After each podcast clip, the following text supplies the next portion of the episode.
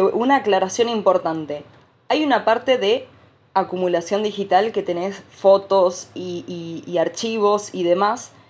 Y cuando ya nos metemos a un nivel más laboral, que ahí es donde eh, no me puedo enganchar con la parte de Maricondo, más que, más que todo por, eh, porque se puede hablar de una manera simple de trabajar con el equipo, pero llega al límite tecnológico. Ahí es donde nos falta una vuelta de rosca más eh, y de ahí surgió el método Glyn. Es una ídola Maricondo. Gracias por haber puesto de moda el orden.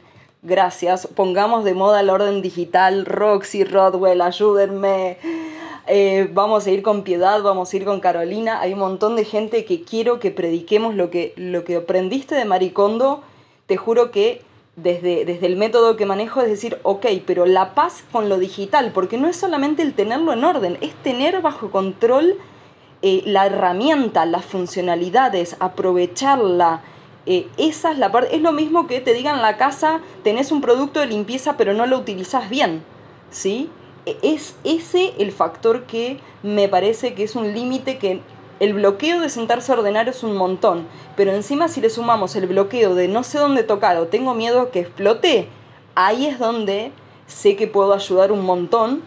Y bueno, y dentro de las recomendaciones que me decías, Marilara, algo que te voy a recomendar es, primero que todo, eh, es determinar en dónde tiene más el dolor la persona, si dentro de emails, dentro de archivos, dentro de links en la barra de favoritos, si es que tiene muchos dispositivos, si es que tiene papeles y además notas digitales. Tratar de localizar cuál será el área foco, ¿sí?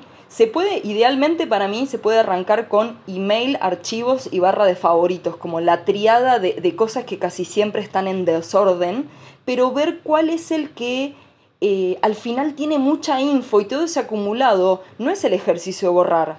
Ese día no se borra nada. Porque, más allá de que en otro momento más en frío sí, pero el primer día no se borra nada porque tenemos que ver qué pasó y yo le llamo estandarizar la creatividad a eso, como bueno, ¿qué pasó dentro de tu email? ¿Qué pasó dentro de tus archivos? No importa si están de más, si hay algo repetido alevosamente, sí se borra.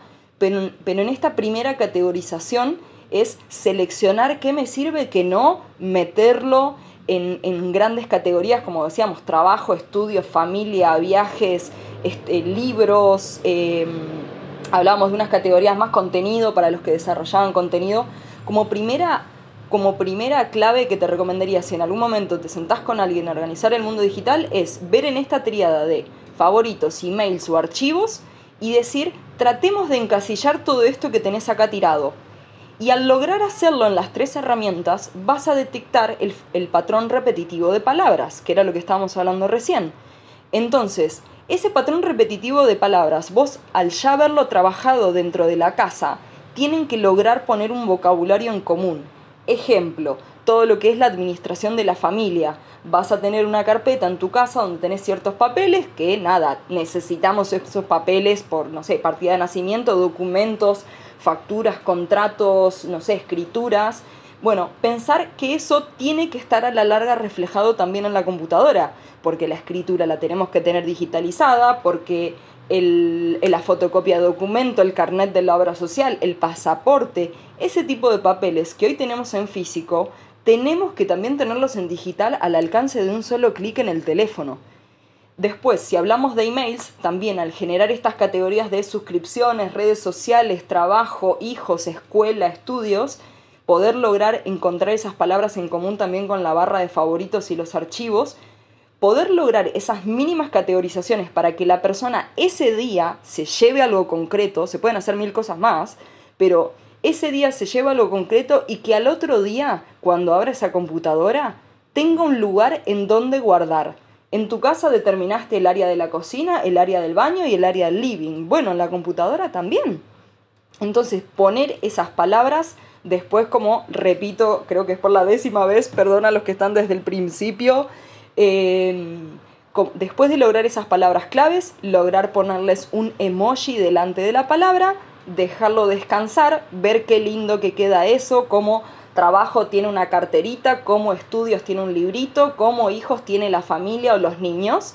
Esos emojis que los vas a replicar en Gmail, en, en barra de favoritos y en archivos, después lo podrías replicar en Calendar, que fue algo que estuvimos hablando mucho previamente, en las etiquetas de Google Keep o las carpetas de To-Do List que usen y estandarizar el vocabulario dentro de todas las herramientas que vayan a agarrar, Trello, Asana, Monday, lo que quieran, tiene que tener el mismo vocabulario y con el tiempo, si se le das un día de descanso en lo posible, eh, ponerle números. Entonces quedaría número, emoji, palabra en todas las herramientas ordenado de la misma manera y todo va a tener un lugar en donde guardarse. Con la misma lógica, no importa en qué herramienta estés. ¿Se entendió?